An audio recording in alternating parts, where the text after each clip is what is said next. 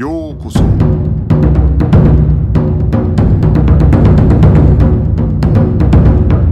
Eu sou o Gustavo e você está ouvindo o Budocast.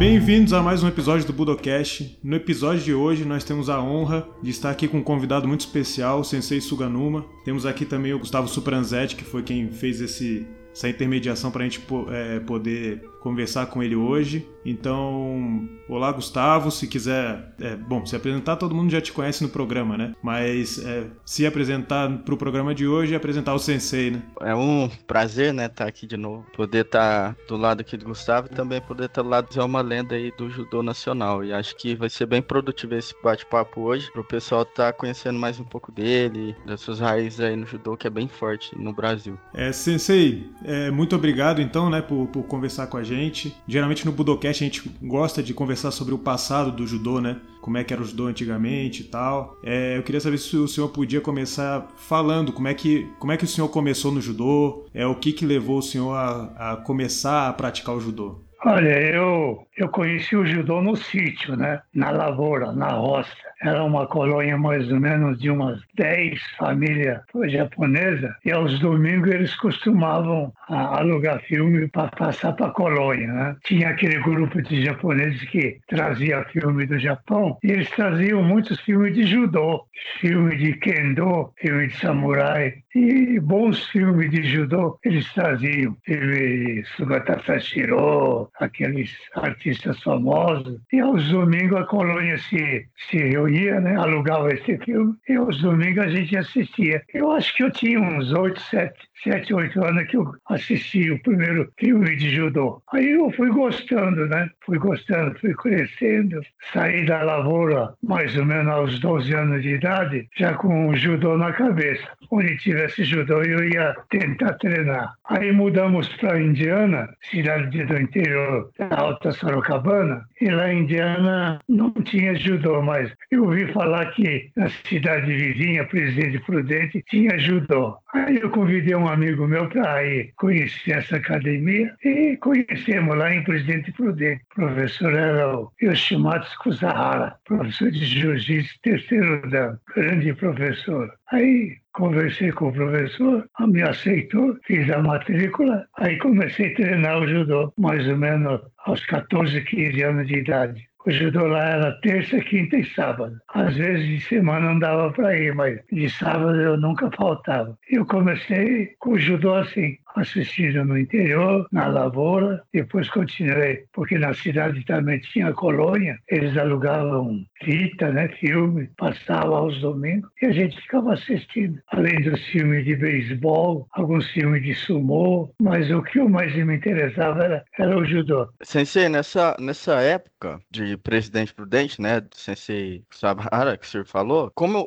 como que eram os treinamentos? Era muito diferente do que a gente conhece do judô? Como é que eram? O senhor o professor uh, Yoshimatsu Kusahara, ele era de justiça, ele não tinha aderido ainda ao judô, né? Então, esse negócio de saudação, o Kimi, né, fazer queda, ele não ensinava, não. Ele não tinha nem saudação para começar. Você ia chegando e já ia por andor direto. Uma vez eu vendo o professor treinando com uma criança, ele caía, mas não fazia o Kimi, não. Hoje eu vejo que ele era realmente um jiu-jitsu não sei de que estilo que era, mas era totalmente fora do judô. Mas tinha os golpes de judô, né? Os golpes eram a mesma coisa. O tatame que vocês treinavam naquela época devia ser bem diferente do tatame de hoje em dia, né? Era pó de serra fazia um, fazia um quadrado, enchia de pó de serra e cobria com, com lona. Aí você treinava em cima. Daí, dois, três meses, a pó de serra assumia tudo, né? Aí você acabava treinando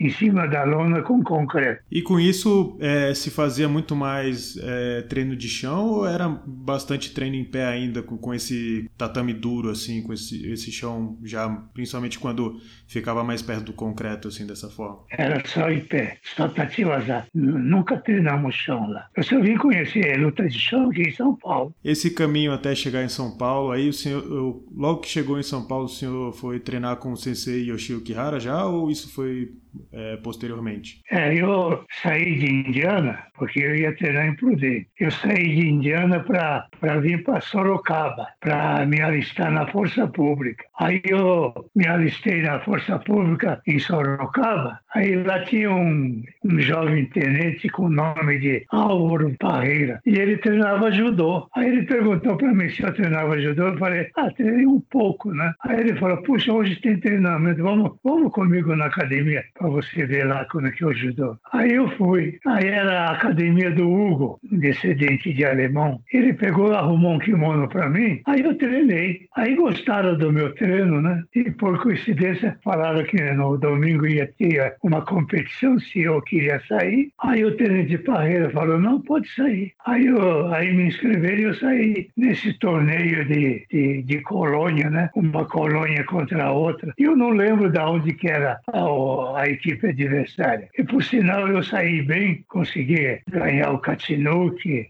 conseguimos ganhar por equipe. Aí já correu o boato, né, de que tá surgindo um cara aí bom. Aí já cheguei em São Paulo, já meio, meio conhecido já, né? Aí eu tentei me matricular na Academia ONU, não consegui. A academia estava muito lotada, cheia, nem deram atenção. Conheci a Academia do Kurati Sensei, tentei me matricular lá também, é, nem me deram atenção, tanta gente que treinava lá. Aí, através de um amigo meu, que se chama Caio Luiz de Sico, ele, ele treinava judô já, ele era sargento da Força Boa. Ele apareceu lá na. Porque de Sorocaba eu fui para. Eu vim para São Paulo para servir na escola de educação física. Então eu fazia alguns treininhos na escola de educação física, né? Aí tentei me matricular em algumas academias, não consegui. Aí o Decico falou do, do professor Kihara, um, um, professor faixa branca vermelha, que era novidade em São Paulo, no Brasil, né? Aí eu falei com o Decico, pô, vamos lá no sábado. Aí no sábado vamos lá, não cabia nem mosquito cheio de gente. Era um professor recém-chegado, faixa branca vermelha, codante. Então, São Paulo todo ia treinar lá. Mas mesmo assim, consegui falar com, com os caras que auxiliam, quanto que era a mensalidade, se podia matricular. Aí eu decidi conseguimos matricular e já, nesse primeiro sábado, já começamos a treinar. Os caras faziam fila para pegar gente. Tomamos tombo pra caramba, tinha gente boa. Vinha gente tudo quanto é lugar, né, treinar lá. Então, eu, eu como eu vim do interior, eu sofri no começo. Mas só foi um mês, viu? No mês seguinte, era eu que tinha que procurar alguém para treinar comigo. E foi assim que eu comecei a treinar com o professor Kihara. Aí ele dava aula de kata todo sábado. Aí a gente, o treinamento de sábado começava às 5 horas da tarde e terminava às 10 horas da noite. Aí das 10 à meia-noite a gente ficava aprendendo na no kata. Foi assim que eu entrei no no kata. Geralmente se conta que naquela época, é, no Brasil não se conhecia muito sobre kata e foi o Sensei Kihara que trouxe essa prática do kata para o Brasil, né, de uma maneira mais forte. O senhor se lembra dessa época? Como é que foi essa difusão do kata? Como é que se fazia antes? Simplesmente não se treinava nada de kata? Como é que era isso? É, no Brasil não se treinava kata, né? O único que treinava kata era Budokan, que tinha o estilo Shuimaryu, um negócio assim. Essa turma da Budokan treinava muito bem o kata, mas era o kata diferente do Jigorokan, não era o kata do Judo Kodokan, né? E o Kihara Sensei, então, começou a divulgar, ensinar o Nage no kata. Ele ensinava o Nage no kata e o Katame no kata e o Kimi no kata. E eu tive facilidade em aprender esses kata, então eu servi de o que para ele nesses três kata, né? Então todo sábado, domingo, ele dava aula de kata, vinha todo mundo, vinha gente de outras academias, é, até alguns elementos do, de Belo Horizonte, do Paraná, do Rio de Janeiro, aproveitavam vinham aprender o kata com o professor Kihara. E depois aí, para dar uma mãozinha para o professor Kihara, veio o professor Kotani, né, lá do Japão, e o professor Kotani passava aí uns 15 dias ensinando. Aí veio o professor Daigo, o professor Daigo também ficava aí quase um mês rodando o Brasil todo ensinando na Guerra no Catar. Aí veio o professor Takiuchi. Essa turma do Japão vinha é, ensinar o Catar e eu que servia de o que para eles. É, o senhor se lembra de, do contato com o Kotani? Como é que foi? O sensei Sumiyuki Kotani, uma das maiores referências aí da, da Kodokan, né? É, o senhor se lembra como é que foi esse encontro? Alguma coisa em particular sobre isso? É, o Kotani Sensei ia dar uma aula de Nage no Kata, né? E se desse tempo, ele ia dar aula de Katame no Kata, lá no Clube Pinheiro. É, isso, no Clube Pinheiro. Era um dojo velho que tinha lá no Clube Pinheiro. Aí o professor Kihara mandou um amigo meu me chamar para eu ir, ir de kimono lá no Clube Pinheiro no domingo às 9 horas da manhã. Aí era para eu servir de o quê? Para o professor Kotani. Aí eu falei, puxa, Sensei, eu não, não fiz um treininho com ele. Ah, não precisa,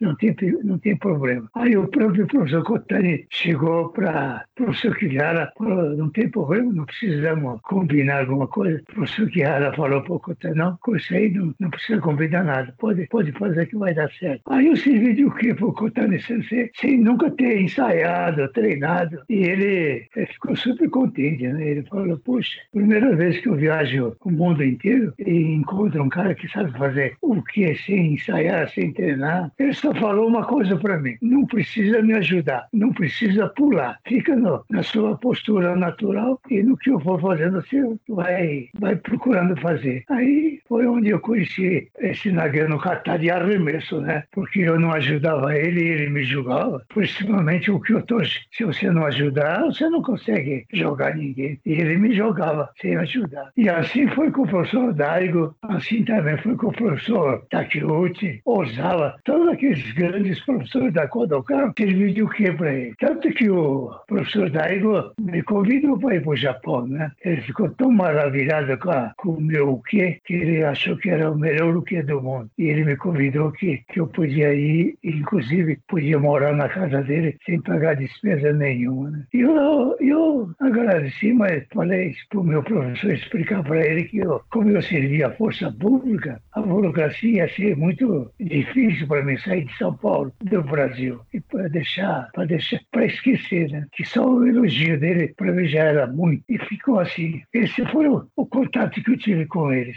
Sensei, e aí, isso, quando o senhor começa a treinar a academia do Sensei Kihara, isso aí já é, é o que? Final da década de 50, por aí, né? É... 50 e... fim de 58. E aí o senhor começa a, a competir, então, a partir daí, pela academia do Sensei Kihara, né? Naquela época, as competições eram diferentes, né? Não tinha... Eu, eu, nessa época já tinha categoria de peso ou ainda era dividido por categoria de faixa? Não tinha, não tinha. E eu, por sinal, eu me destaquei bem, viu, Gustavo? Eu comecei a me sair bem, mas acontece que em 58 ganhou a eleição em São Paulo o governador Jânio Quadro. A, a gente ouvia comentário de que Jânio Quadro não gostava da, da turma da Força Pública. Então o que, que ele fez? Ele botou, ele decretou todos os tenentes da Força Pública, aspirante, segundo tenente, primeiro tenente, ele nomeou delegado de polícia. Aí ele nomeou também subdelegado de polícia os terceiro e segundo sargentos combatentes. Naquela época tinha esse negócio de sargento combatente, sargento escrevente. E eu era sargento escrevente. Então, sargento escrevente, sargento enfermeiro,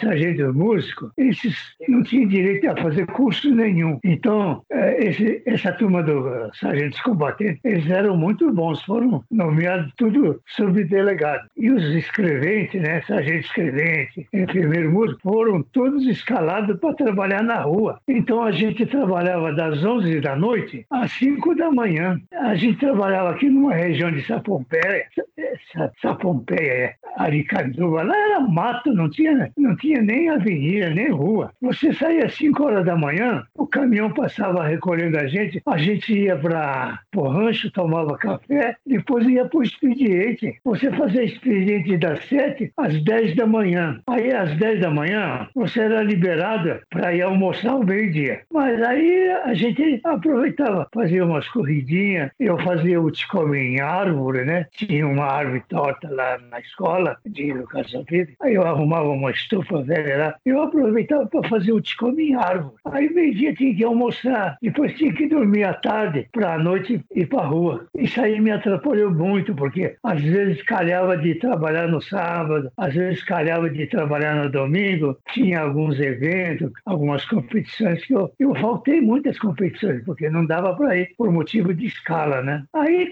aí deu toda a confusão, né? Porque eu estava crescendo bem no judô, mas aí o, esse Jânio Quadro, ele se candidatou a presidente da República e ganhou. Aí ele viu que em São Paulo, o único departamento que trabalhava era a Força Pública. Tanto que ele levou mais da metade da turma da Força Pública para trabalhar em Brasília. Eu era para ir trabalhar em Brasília. Só que o meu chefe, meu comandante, é, brigou, não deixou eu ir. Foi bom porque depois ele renunciou, né? Renunciou, virou aquela bagunça. Aí acabou o treinamento de judô para mim. Era prontidão direta. Então, o meu treinamento falou por aí. Às vezes eu vejo minha foto no Facebook aí, no brasileiro tal, brasileiro tal, na seleção brasileira tal, mas eu já estava sem treino, né? Eu ia nessas seleções por causa da, da, de alguns amigos da seleção lá, né? Akira Ono, muito lá, já até esqueci o nome dos caras. Aí eu me desliguei do judô, assim, um pouco desiludido, né?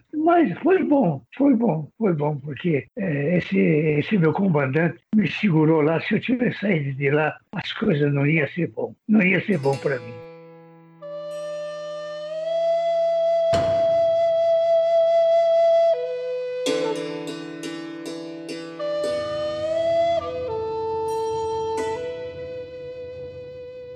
Mas o senhor ainda chegou a ganhar um, um, um campeonato brasileiro, né? Se não me engano, na, na década de, de 60 tinha ali uma rivalidade São Paulo, Rio de Janeiro, rolava muito é, competição por equipe, né? Viu, Gustavo? Naquela época não existia ainda Federação Paulista e também não existia Confederação Brasileira era o Jacai que organizava grandes campeonatos, né? Associação dos Faixas Pretas, a é, Nipaco, não sei o que lá, Paulista Chimbum, essa, essa organização organizava grandes campeonatos. Os últimos grandes campeonatos que eles é, é, montaram foi Juquendô, né? Juquendô. Então, naquela época, como não existia é, Federação Paulista, não existia Confederação Brasileira, mas existia a Associação dos Faixas Pretas. Aí tinha alguns japoneses de, de muita grana, eles, eles que organizavam torneio nacional, é, torneio nacional, nem lembro qual é o nome que eles davam, é, Brasil, Taikai, um negócio assim. E a, às vezes chegaram a organizar até torneio internacional com a turma da, da, da, da Argentina, com a turma do Paraguai, Uruguai. Andei lutando com esses caras da Bolívia. Não, Bolívia não, eu acho que era Venezuela, um negócio assim. Então, é, o que que acontece? É, naquela época, a colônia japonesa trabalhava muito nessa área, né? Não, não dava moleza, não. Você tinha que treinar judô, você tinha que praticar kendo para desenvolver o espírito, o espírito japonês, é, da machina, né? da machina, não sei o que. Um, um, um sistema que, que você. É, porque é o costume japonês com o costume brasileiro é totalmente diferente. Né? Então, para a turma não ficar com muita saudade do Japão, então a colônia japonesa construía kaikan, construía clube no, no, no sítio, né? construía sítio. Né? Nesse sítio eles construíam, construíam um barraco grande. Esse barraco era dojo para kendo, para judô e para sumô. Como é que, como é que começou o judô no, no, lá no Matinho. Eles, eles, estendiam palha de arroz. Não sei se você conhece palha de arroz. Eles, eles espalha, faziam um quadrado, um quadrado assim, bem raso, né? Espalhava palha de sapé, estendia uma lona por cima, e aí, quem sabia judô, ensinava judô. Quem sabia kendo, ensinava kendo. Quem sabia sumô, ensinava sumô. E quem queria treinar beisebol, ia treinar beisebol. Era assim que você passava a vida nos fins de semana na colônia japonesa. E ainda tinha o Nihongaku, né? Tinha o curso japonês que, que todo, é, não era obrigatório, mas todo mundo ia, então você acabava indo também. Né? Era assim que começou. Tanto que eu acho que a imigração japonesa foi muito importante, trazendo. Porque quem veio com a missão de divulgar o judô foi o Conde Koma. Conde Koma, Takeo Yano, né? No fim, os imigrantes, é, os imigrantes é, de Usogawa, os imigrantes Yasuichi Ono, é, Fukaya, Tani, Yoshikihara, esses, esses, bom, Yoshikihara já veio com uma missão de divulgar o judô moderno do Jigoro Kano. Né? Foi assim que a imigração trouxe e acho muito bom isso aí. Primeiro, a imigração japonesa ajudou muito nessa área de esporte e também na lavoura, né? É, sensei, como o senhor bem disse, é, quando vieram os imigrantes como o Ryo Zogawa, o, Zono, né, o Seissetsu Fukaya, é, o senhor chegou a visitar a academia deles, fazer um intercâmbio, né, ver o judô entre essas academias, treinar com eles ou até mesmo com o aluno deles na época ou, ou não? Por exemplo, um intercâmbio cheguei, de judô, cheguei, como que eram treinos? O treino do Yasuichi Ono era um treino duro, por isso que o primeiro campeão estrangeiro brasileiro que ganhou campeonato aí fora foi um tal de Milton Rossi, atleta do Yasuichi Ono, muito forte. E, e o Sensei Fukaya, eu ia treinar lá, eu ia lá. E lá tinha um tal de Arsenio Martins, Arsenio Martins tinha quase 1,90m, muito forte. Ele também foi campeão brasileiro, campeão. É, não tinha esses campeonatos brasileiro internacional, mas a colônia realizava esses torneios e ele andou ganhando todas. Depois desses dois, ó, aí apareceu do, do Ryuzogawa, o, apareceu bons judoka lá. O Hiroshi Yamamoto, o Nobuo Suga, é, o Shigeto Yamazaki. Depois começou a aparecer o mais, mais jovem, mais forte, que foi o Kurati, né? Kurati era da, era da Budokan. Aí já veio aquela, aquela sequência, né? Kurati, Kawakami, Akira Yamamoto, Toru Ono, Jorge Yamashita e outros que já né, a gente não lembra mais nem o nome, porque já não, está, já não estão mais no nosso meio. Aí que começou a surgir grandes judoca no Brasil, né? principalmente em São Paulo. Você vê, Gustavo, São Paulo, São Paulo é campeão olímpico, São Paulo é campeão mundial, com vice, terceiro lugar, várias posições, campeão sul-americano, pan-americano. São Paulo foi campeão brasileiro por vários anos. Agora faz 20 anos que São Paulo não faz nada. Eu não sei o que está acontecendo com o judô de São Paulo. Mas você veja só, depois do, da era Chosala, essa turma veio, essa turma nova, né? Tico, Fuscão, Cunha, essa turma era boa. Depois veio o tal de Tiago, eu não conhecia essa turma. Né? Tivemos Milton Lovato, Durval Rente, Moacir Ribeiro Pinto, todos os companheiros nossos de, de, de ponta. Turma do Japão vinha aqui levava a sua de nós. Só quando esse chegou. Quando esse chegou, a gente já não estava mais treinando. Né? Quem eram os seus principais adversários? Na, na, minha época? Sim, sim. Olha, eu lutei várias vezes com Kawakami, só perdi. Eu lutei várias vezes com Shozawa, só perdi. Eu acho que só esses dois que andaram me batendo. O resto, eu, eu acho que deu, deu, deu para deu esquentar o kimono. E na, e na competição das equipes do, de São Paulo e do Rio de Janeiro, é, era uma competição por equipe bastante dura? Como é, que, como é que era essa rivalidade na época? Era bonita, era de sair fogo, viu? Porque o Rio de Janeiro tinha o Luiz Alberto Mendonça, tinha o Suji Rinata, tinha o Jorge Medi, é, Rodolfo Hermani. Tinha, olha, era uma equipe tanto, viu? Era uma equipe tanto. Fazia frente a, fazia frente a São Paulo, viu? Olha, São Paulo ganhava porque tinha Kawakami, tinha, tinha uns outros aí muito bons, né? Então dava para ganhar mais.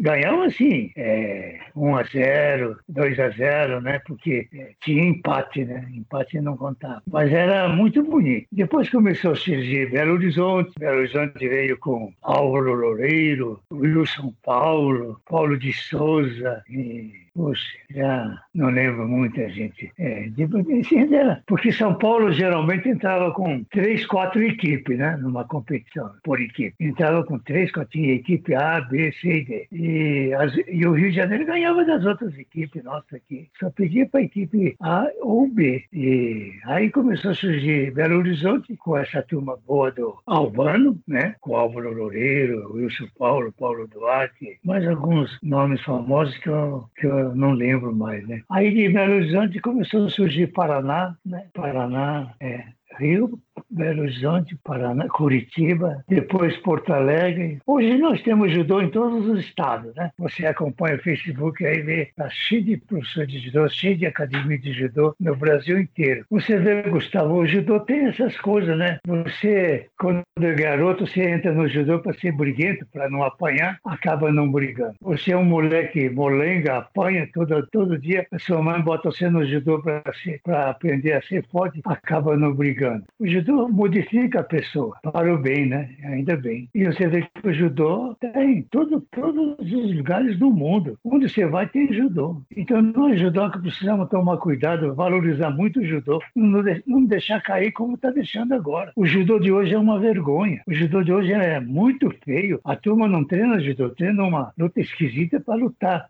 para tentar lutar judô. E a FIGE, por sua vez, cada vez que mexe na regra de, de arbitragem, a regra mexe para pior, só piora. Você não sabe quando é impão, quando é vazar. Uma luta esquisita. A gente é do tempo em que, quando você errava o golpe, você pedia perdão. Perdão, perdão, esque, esque, gomen, gomen. Era esses termos de, que você usava no, no judô.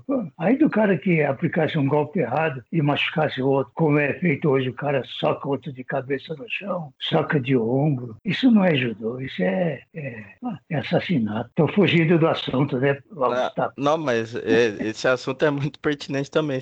É, pelo menos é, a gente consegue notar uma queda técnica muito brusca, né? Antigamente o judô era muito mais técnico do que tem se visto hoje em dia, né? Parece que é. muita força tem sido colocada e o aspecto técnico tem sido deixado de lado. É. Hoje acabou o treino técnico, né? Hoje o cara já entra para fazer é, aquelas pegadinhas, aqueles costumes, faz assim, faz colar. Isso aí não é bom pro judô. Temos é. que treinar o judô de Gorokan. Sensei, o, é, na sua época, como que era o treino de, de Neuazá? Ele era bem desenvolvido ou mudava de academia para academia? Era de academia para academia, né? Quem treinava bastante chão naquela época em São Paulo era a Associação de Judô ONU, né? O professor Yassit Ono. Ele era muito muito. A turma dele era muito boa no chão. E a turma do Tani, do Tani Sensei, a turma do Leo Feixozawa, eles eram muito bons no chão. Eu acho que eles eram melhor que a turma do, do Yasuichi Ono, viu? O que eu vi de Shozawa dando show de chão não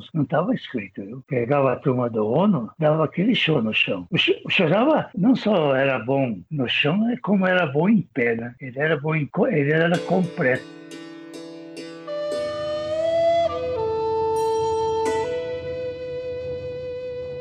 A gente vê muito falar que o senhor tinha um Hanegoshi muito forte, né? Que era o seu Tokuyaza. É, se eu pudesse falar um pouco mais sobre o Hanegoshi, sobre o seu Tokuyaza, ou se o senhor tinha outros também.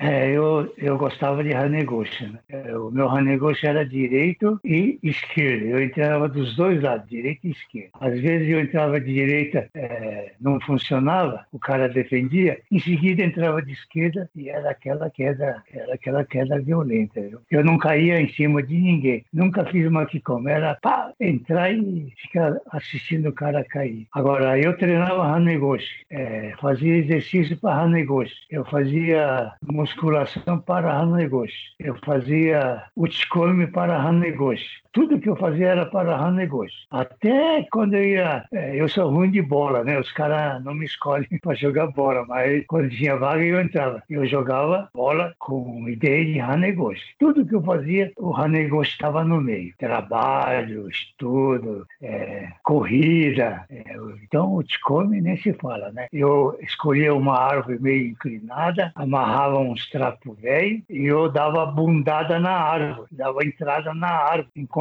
não balançasse uma folha lá em cima, eu não ficava satisfeito com a pancada. Às vezes eu ficava com, com o quadril todo esfolado de, de tanto bater na árvore. E essa pancada eu levava no randori, né? E essa pancada eu levava no shiai, igualzinho. O que eu fazia na árvore, eu fazia no randori e no shiai. Essa sua preferência pelo Hanegoshi, ela surgiu, ela já foi desde o começo ou teve algum momento que o senhor olhou e falou assim: pô, gostei dessa técnica, vou investir nela, essa vai ser a minha, é, meu Tokuyo Azar? É, foi assim. Eu comecei com o goshi, né? Eu só sabia aplicar Kushinage. Naquela época se chamava Kushinage. Eu só entrava com o goshi. Eu só entrava o goshi. Aí o professor Kusahara, eu vi ele entrar Hanegoshi, né? Ele dava Hanegoshi. E ele dava Hane, Hanemakikomi. E eu fiquei prestando atenção naquilo lá. Aí eu comecei a copiar, né? Tentar fazer o que ele fazia, mas eu não conseguia fazer Makikomi, mas conseguia fazer em pé. Então você, você tinha que aprender assim, olhando. Porque uma, da, uma das filosofias do, do ensino japonês é isso aí, né? Aprenda olhando. Se você esperar o professor te ensinar, ele não vai te ensinar, não. Você não está olhando, você não está vendo, então aprenda. É assim a, a, filosofia japonesa. Aí eu peguei o gosto pelo Hanegoshi, né? Um dia estava ruim da perna direita, né? Então comecei a entrar à esquerda sem nunca ter treinado esquerda. Então aí no meu auge de 57, 58, 59, 60, era Hanegoshi direita e esquerda. Se não fosse para ganhar de Hanegoshi, eu não queria ganhar a luta. Não. Era muito teimoso, queimava em cima do Hanegoshi. Sim, é, é interessante que o senhor comentou que gostava de entrar tanto em Randori quanto em Shiai. E hoje em dia a gente vê muita confusão dos termos Randori e Shiai, né? É, tá muito. É, hoje, hoje a turma vai se pegada errada. Essa pegada de hoje não serve para defesa e não serve para ataque. Hoje a turma tem, não se preocupa com a postura, postura totalmente desequilibrada, é, sem base, sem base para ataque, sem base para defesa. A cabeça fica pendurada, a cabeça, o pescoço tem que manter firme para manter o equilíbrio, para manter a coordenação. Quando você vai defender um ataque, uh, o trabalho da, da, do pescoço é importante. Você vê que a turma não consegue defender no braço. Uma boa pegada, pegada na medida certa, você tem quase metade, quase 50% da luta, a defesa está no braço, 50% quadril e perna. E isso aí hoje não funciona, não estão sendo aplicados. Hoje os caras é, já faz, começam o treino ensaiando competição, né? Detalhes, faz isso, faz aquilo, entra assim, entra colar. Uma coisa é certa, para você desenvolver o judô, se você é aplicante de Haraiguchi, você tem que comer, beber e dormir Haraiguchi.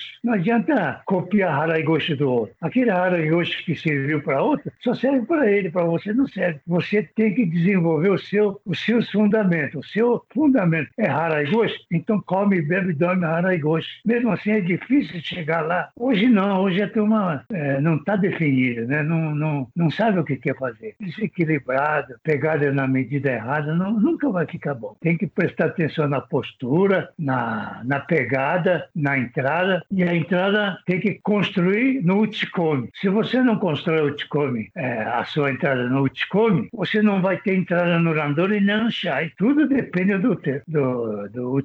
E no Uchikomi, 50% do trabalho é do Uke. Se o Uke não ajuda o Tori, o Tori não fica bom, não acerta o golpe. O que tem que servir de sparring é, na medida certa para o Tori desenvolver sua técnica, na postura, né? no equilíbrio da, do pescoço, da... ficar na postura natural, meio curvado para frente, para ajudar o Tori. Se o Tori quer treinar Haraigoshi, Hanegoshi, o que tem que construir essa base para o Tori poder desenvolver esse treinamento. Se dificultar, aí não, não, não sai treinamento, aí não, nunca vai dar certo. Então, todo treinamento, mesma coisa no, na Kata, né? Se o que não ajuda, não sai nada. E no Randori, mesma coisa. Randori no Kata é mesma coisa. Randori no Shai, é, o que e o Tori tem que se entender bem. E o, to, e o que, de vez em quando, observar se o Tori está entrando direito ou não. E corrigir. Olha, está faltando isso aqui, está faltando pegada, está faltando velocidade, está faltando explosão. Tem que é, quase que dar uma aula para o Tori acordar e, e, é, e, poder fazer as coisas certas. Então, para você ter sucesso no Randori e no Shai, tudo depende de um trabalho bem feito no Uchikomi. E o Uchikomi de hoje em dia está tudo errado, está feio pra caramba. Como foi a sua transição de lutador de competição para professor de, de judô? É, o senhor dava aula, pelo que eu entendo, na, na escola de educação física da, da polícia polícia, não é? Ou estou enganado? Tá certo, eu dava aula de aula de judô e aula de defesa pessoal. E eu era monitor lá, né? E às vezes, às vezes surgia algum colégio, aí, alguns clubes, e eu dava aula nesses clubes. Mas para dar aula na federação eu não procurei não, né? Quando o professor Chiara morreu, eu falei, puxa, agora eu vou descansar um pouco, né? Porque era tudo fim de semana, você viaja para cá, viaja para lá, não tinha sossego. Aí ele morreu, aí eu até pensei, né? Ponto, acabou, agora vou, vou cuidar da, da minha situação, né? Da minha vida. Aí a turma da federação me procurou, né? Para dar aula de catar na federação. Aí eu falei para ele, pô, eu não sei nada, não sei dar aula de catar. Pô, se você, se você não sabe, quem que vai saber? E me profissionaram de tudo quanto é jeito, porque até então eu só sabia fazer o quê, né? Com, a, com o professor Chiara, eu só sabia fazer o quê? Eu nunca tinha feito tudo. Aí, puxa, me pegaram no meu pé para dar aula, para dar aula. Aí eu tive que desenvolver o Tori sozinho. Naquela época só eu que fazia catar. Nos anos 70 o senhor deu aula no Santos também? Teve, tem uma história assim? Dei. Eu dei aula no Santos Futebol Clube. Às vezes eu chegava um pouco cedo lá, ficava vendo Pelé Coutinho treinar bola. Aí me contrataram para ir no, no Regata Santista. Aí eu dei aula aqui em, em Campinas, né? Tênis Clube de Campinas. Dei aula. O primeiro clube que dei aula foi em Taubaté, Amizade Mútua. Eu era bem convidado, viu? era de Bolufas, mas me convidava para tudo quanto é lado. Você sabe que eu, eu fui convidado também para ir para Minas Gerais, né? Mas é, para Rio de Janeiro, não. Eu, ainda bem que eu tinha um, bom conselheiro, um amigo meu que falava: ah, aqui você ganha pouco, mas todo mês recebe. Lá você pode ganhar bem, mas quando mudar a diretoria, você está ferrado. Pô. O cara não quer saber ser judô, não. Ele manda você embora e contrata outro mais barato. Aí comecei a ficar preocupado com essas coisas, e é verdade, né? Você vai contratado por um clube ou por uma prefeitura, muda, muda a cabeça lá e você está no olho da rua. E, Sensei, depois daquele convite que o senhor recebeu que o senhor comentou com a gente ante, antes, né? Para ir para o Japão. O senhor foi visitar Kodokan? Quando eu fui para o Japão, eu fui para passeio. Fui pra, com a minha família passear lá, que o meu filho trabalhava lá. Agora, pelo judô, eu nunca fui. Agora, como eu estava lá, eu fui visitar Kodokan, mas era, era feriado, né? Não tinha ninguém. Agora, o Daigo, aqui em São Paulo, que me convidou, né? Ele falou, olha, se você, se você deve passar um mês lá no Japão, você não paga nada, fica comigo em casa tal. Só que você vai, vai ajudar a gente gente treinar esse, esse seu Uki aí, que olha, nunca vi um Uki tão perfeito no mundo. Nem no Japão não tem. Era esse convite para treinar, é, fazer demonstração né, com ele e tal. E Sensei, no passado é, existia mais treino de defesa pessoal no judô do que hoje? Ah, existia, existia. Porque hoje quase não se pratica, né? Hoje quase não se pratica mais defesa pessoal. É, hoje não se pratica mais. Eu acho que é bom praticar, viu? Você saber um pouco de defesa pessoal é bom. Eu eu tô aqui com alguns amigos em São Paulo. Nós estamos montando uma defesa pessoal para as mulheres, porque as mulheres estão morrendo aí, apanhando, né? E o professor Churreu Cano tentou montar um curso de defesa pessoal para as mulheres através da Kodokan lá do Japão. Só que a Kodokan no Japão não quis nada. Falou, não, porque lá, lá não está acontecendo essas coisas. Aí o Churreu Cano chamou a gente, né? E perguntou se dava para montar uma defesa pessoal para as mulheres aqui no Brasil. Aí então eu convidei um, uma turma aí, estamos discutindo. Já está montado, mas com esse negócio de pandemia, está faltando filmar, né? Tanto, tanto que no judô, é, Gustavo, nós no judô, como o judô está muito feio, nós estamos criando koshi, koshi no kata. E estamos criando tsuri no kata. E eu estou com a ideia de dar o nome desse kata de buradeiro de no kata, kata de brasileiros. E quando ficar pronto eu mando para vocês aí. É que essa pandemia está deixando todo mundo de cabeça doida. Alguns amigos aí, judocas, todos pegaram essa droga aí. E eu, graças a Deus, ainda estou firme, né? Para mim, os meus amigos aí do judô, pô, você dá um ranegoshi nesse coronavírus. Outros chegam, dá um ranegoshi de esquerda, manda embora, não sei o quê. Tá todo mundo tirando um sarro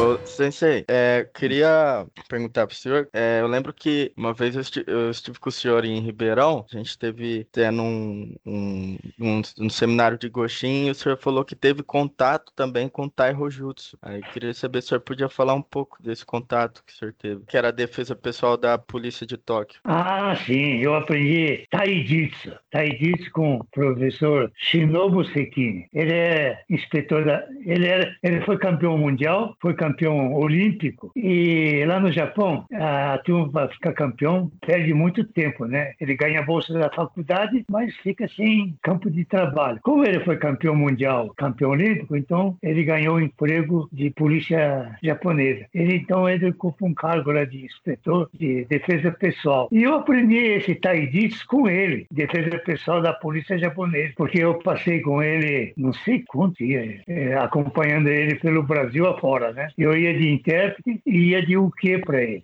Judiou pra caramba aquele safado. Fizemos uma amizade. Aí ele veio duas vezes em São Paulo, mas eu não pude encontrar com ele. Estava muito ruim de saúde, né? Mas o, o disse, eu, por não passar para os outros, eu acabei esquecendo. Dificilmente eu vou conseguir lembrar do Taidis. Então, se eu pedir para o Shinobu Sekini mandar um vídeo lá dele para mim. Mas ele também já está velho, né? Isso já faz muitos anos, Sensei? Ah, nossa, já faz, faz muitos anos. Eu não lembro quanto tempo faz, mas era um cara, poxa, cara fora de série. Foi. O cara puxava barra com uma mão dez vezes.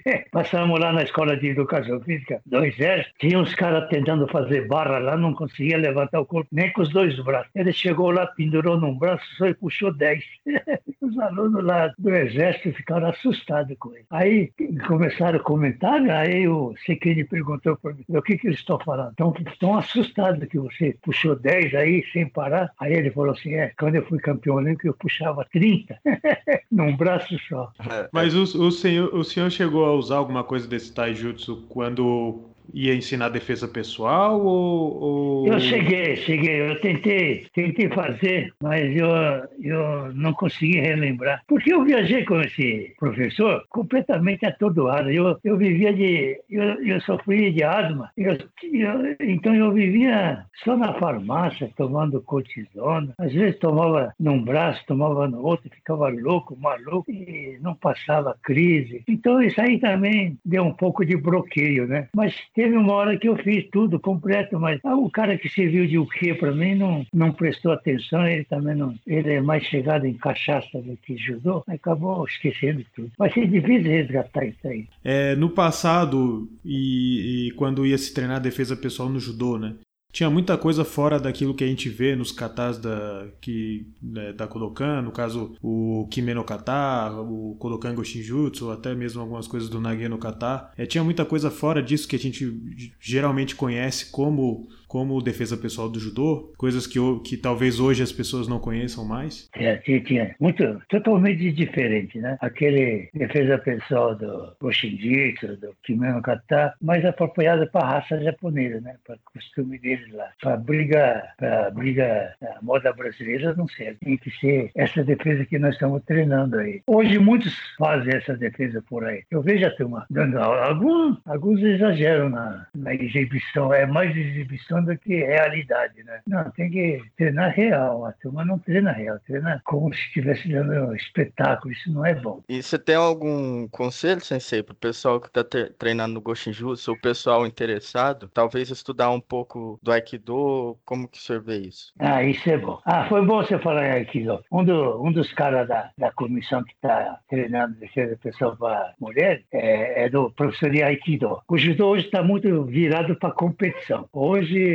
tem professor aí é, exagerando, ah, minha academia conquistou tantas medalhas, ah, meus alunos conquistaram tantas medalhas. Isso é negativo, isso é falso, isso é enganar, enganar a si próprio. O judô tem que ser praticado sem ideia de competição, para o seu desenvolvimento moral e espiritual, encaixando defesa pessoal, treinando é, Nagikome, né, o Uchikome perfeito. Não adianta fazer um Uchikome e vai defender uma versão e não souber jogar o cara. Então tem que treinar bem o Naguewazá, treinar bem a defesa pessoal e fazer alguma, né, alguma coisa de bom para o judô. Só campeonato de medalha não, não é bom isso. Medalha você vai na loja e você compra. Agora, o judô você conquista no tatame, né? Naguewazá, defesa pessoal, né? É, essas coisas, Tokuiwazá, você desenvolve essas coisas em cima do tatame, com uma boa convivência com os amigos, com o professor,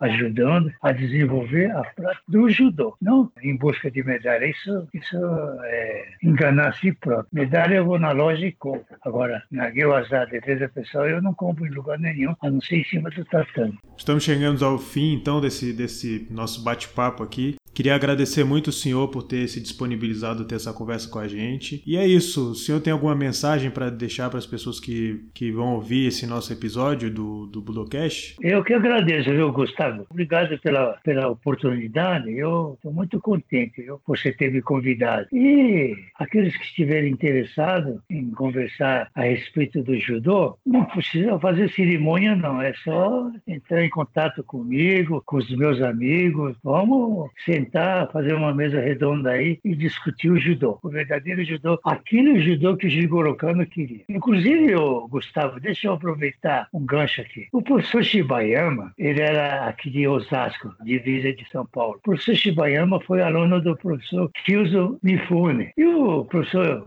Shibayama, antes de morrer, ele me chamou e, e pediu para mim, né? Falou, Suganuma, olha, construa o judô brasileiro. Faz o único judô do mundo, o judô brasileiro. Não vai pelo judô japonês, não vai pelo judô europeu, por judô nenhum. Construa o judô brasileiro. Eu sei que vocês do Brasil têm condições para isso. Estou pedindo para você porque o único amigo do judô que eu tenho é você, então trabalha por isso aí. Então nós estamos construindo aí o Koshi no kata e o Tsuri no kata, que nós vamos botar o nome de Buradiro no kata. Falou?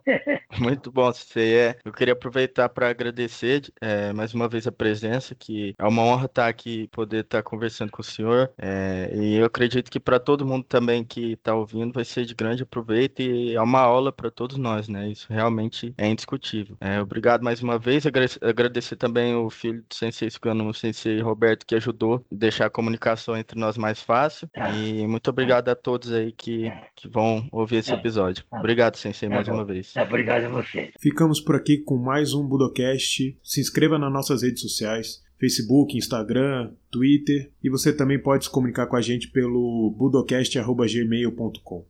Então é isso, ficamos por aqui e até a próxima.